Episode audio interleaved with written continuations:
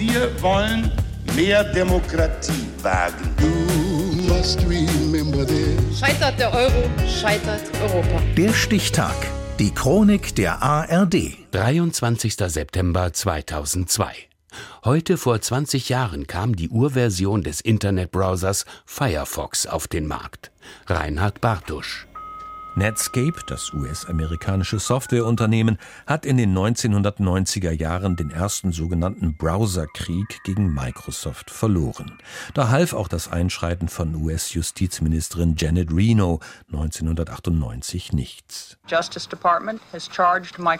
Das Justizministerium beschuldigt Microsoft einer wettbewerbsschädigenden und ausschließenden Vorgehensweise, um das eigene Betriebssystemmonopol aufrechtzuerhalten und es auf Internetbrowser auszudehnen. Mitte der 90er Jahre noch hat der Netscape Navigator einen weltweiten Marktanteil von über 80 Prozent. Über den Jahrtausendwechsel aber kehrt sich das Verhältnis um zugunsten des kostenlos im Betriebssystem Windows mitgelieferten Internet Explorers von Microsoft. Netscape reagiert 1998 und stellt den Quellcode, also die Programmtexte, frei zur Verfügung. Die Mozilla Organization, eine informelle Gruppe innerhalb des Unternehmens, soll den Code für interessierte externe Entwickler aufbereiten. Der damals erst 16-jährige Stuart Parmenter schließt sich dem Team an. Ich kam und schaute mir den alten Code an. Der sah entsetzlich und chaotisch aus. Man hätte Jahre gebraucht, um herauszufinden, was der eigentlich machte, und so fingen wir von vorne an.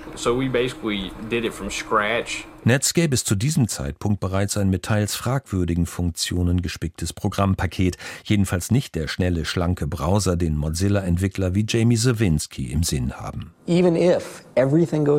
Aber es ist doch nicht so schlecht. Netscape hat immerhin dafür gesorgt, dass der Code jetzt der Gemeinschaft gehört.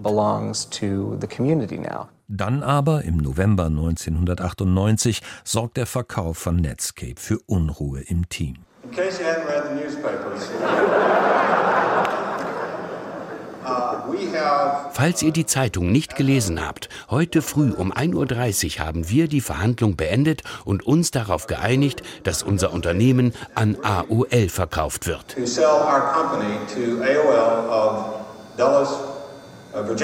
Das Internetunternehmen America Online, kurz AOL, übernimmt. Das Ziel eines schnellen, schlanken Browsers aber wird weiterverfolgt.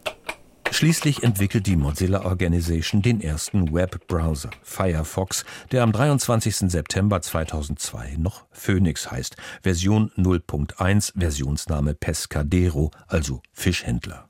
Auferstanden im übertragenen Sinne aus der Asche des Netscape Navigators. Von nun an steigt Jahr für Jahr der Marktanteil. In Deutschland, bezogen auf Desktop- und Laptop-Rechner, erreicht Firefox im November 2010 sein Maximum. 62,25 Prozent. 2022 sind davon noch circa 20 Prozent übrig. Googles Chrome dominiert inzwischen die Szene.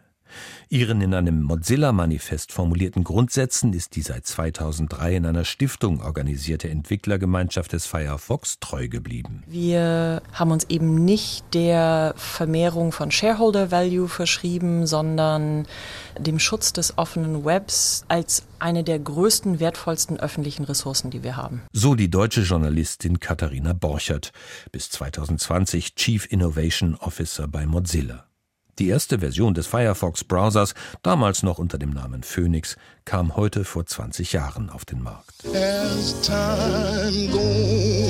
Der Stichtag. Die Chronik von ARD und Deutschlandfunk Kultur. Produziert von Radio Bremen.